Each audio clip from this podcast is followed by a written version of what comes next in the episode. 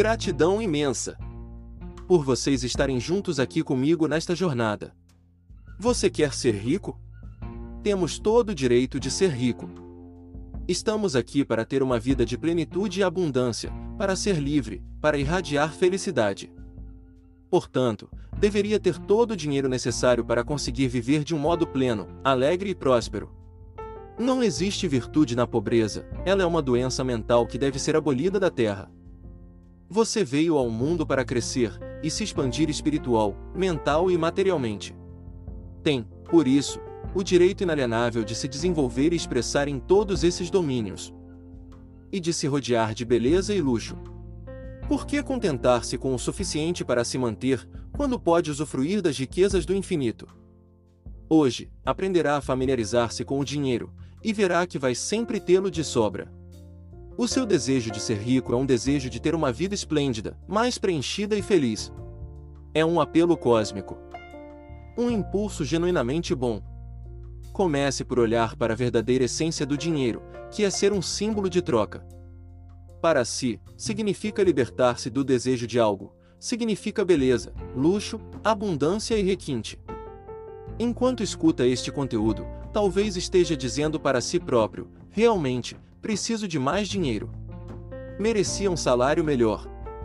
Acredito que a maior parte das pessoas não é devidamente recompensada. Uma das razões da falta de dinheiro é a própria atitude condenatória das pessoas em relação ao mesmo, por vezes de forma aberta, outras vezes de forma silenciosa.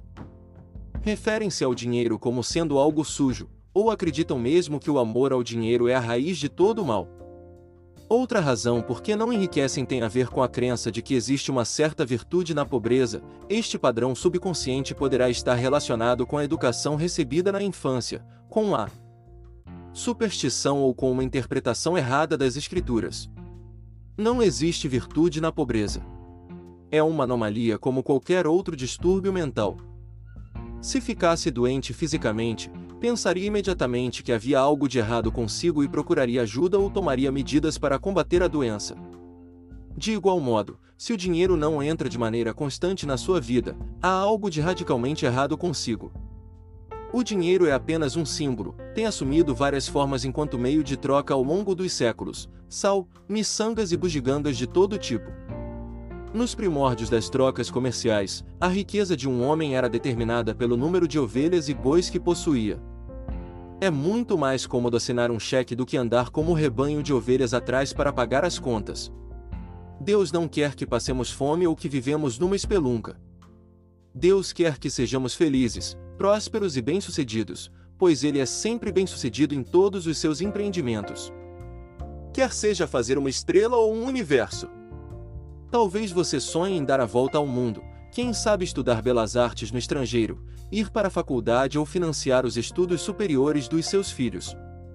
Certamente quer criá-los num ambiente encantador, no qual possam aprender a apreciar a beleza, a ordem, a simetria e a proporção. Todos nós nascemos para ter êxito, para vencermos, para superarmos as dificuldades e desenvolvermos plenamente todas as nossas capacidades. Se vive com carências financeiras, faça algo para alterar isso. Livre-se de todas as crenças supersticiosas em relação ao dinheiro. Jamais o considere algo maligno ou sujo, pois isso só fará com que este fuja de si. Lembre-se, acabamos sempre por perder aquilo que condenamos. Imagine, por exemplo, que encontra ouro, prata, chumbo, cobre ou ferro no chão. Consideraria estes metais malignos? Deus declarou que todas as coisas são boas. A maldade provém da compreensão obscurecida do homem, da sua falta de clarividência, de uma interpretação distorcida da vida e do uso inapropriado do poder divino. O urânio, o chumbo ou qualquer outro metal encontrado poderiam ser utilizados como meio de troca. Como é óbvio, quando usamos, por exemplo, notas de dinheiro ou cheques, o pedaço de papel de que são feitos não é maléfico. Os físicos e os cientistas de hoje sabem que a única diferença entre um metal e o outro é o número e a velocidade com que os elétrons giram ao redor do núcleo dos átomos. A ciência aprendeu a transmutar um metal noutro bombardeando os átomos numa máquina chamada ciclotron. O ouro, quando sujeito a determinadas temperaturas, transforma-se em mercúrio. Não demorará muito até que o ouro, a prata e outros metais possam ser sintetizados quimicamente em laboratório. Não consigo conceber que haja algo de maligno em elétrons e nêutrons. O pedaço de papel no seu bolso é constituído por elétrons e prótons organizados de diferentes maneiras, o seu número e a velocidade das suas órbitas são diferentes, e é só por isso que o papel se distingue da prata no seu bolso. Há quem diga: as pessoas se matam por dinheiro, são capazes de roubar. De fato, o dinheiro tem estado muitas vezes associado a uma série de crimes, mas isso não faz dele mal. Se um homem paga outro para assassinar alguém, está usando incorretamente o dinheiro, canalizando-o para fins destrutivos. Uma pessoa pode utilizar a eletricidade para matar ou para iluminar a sua casa. Pode usar a água para matar a sede de um bebê ou para o afogar. Pode usar o fogo para aquecer uma criança ou para queimar.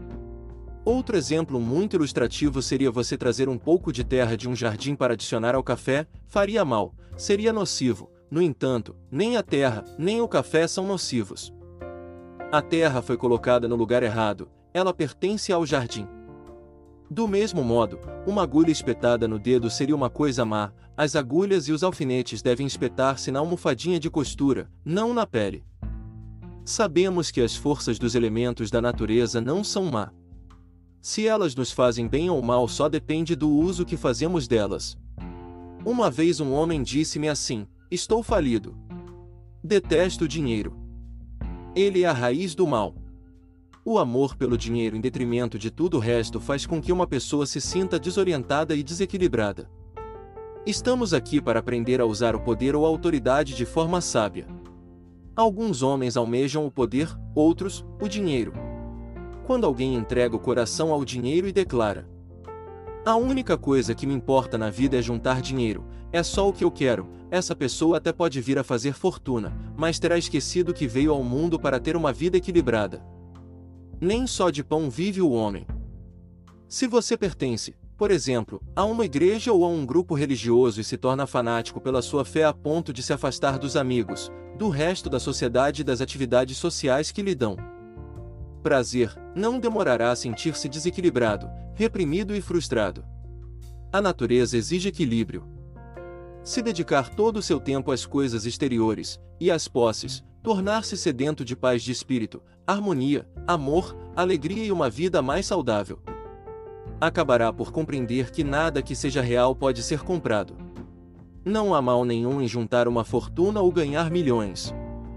No entanto, Amar o dinheiro em detrimento de tudo o resto só lhe trará frustração e desilusão, e é só neste sentido que ele pode ser a raiz dos males. Fazer do dinheiro o único objetivo na vida é uma má escolha. Se enriquecer era a coisa mais importante do mundo para si, e se esforçou muito para isso, provavelmente acabou por compreender que o dinheiro não é tudo. Aquilo que no fundo deseja é um lugar de equilíbrio, paz de espírito e abundância. Pode ser rico ao mesmo tempo, se é esse o seu desejo, e ter também paz de espírito, harmonia, uma vida saudável e expressão divina. Toda a gente quer ter dinheiro suficiente, e não só algum para sobreviver. Se quer viver com abundância e excedentes recursos, tem todo o direito a isso. Os anseios, desejos e impulsos que temos em relação a nos alimentar, nos vestir e viver numa casa nossa, termos liberdade de locomoção, procriarmos e viver em abundância são nos dados por Deus, são divinos e bons, mas nós é que distorcemos esses impulsos, desejos e anseios e acabamos por atrair para nossa vida experiências mal ou negativas. O homem não é mal por natureza. Não pode haver tal coisa dentro de nós, uma natureza má. O que tenho dentro é Deus. A sabedoria universal, a vida que procura exprimir-se através de si.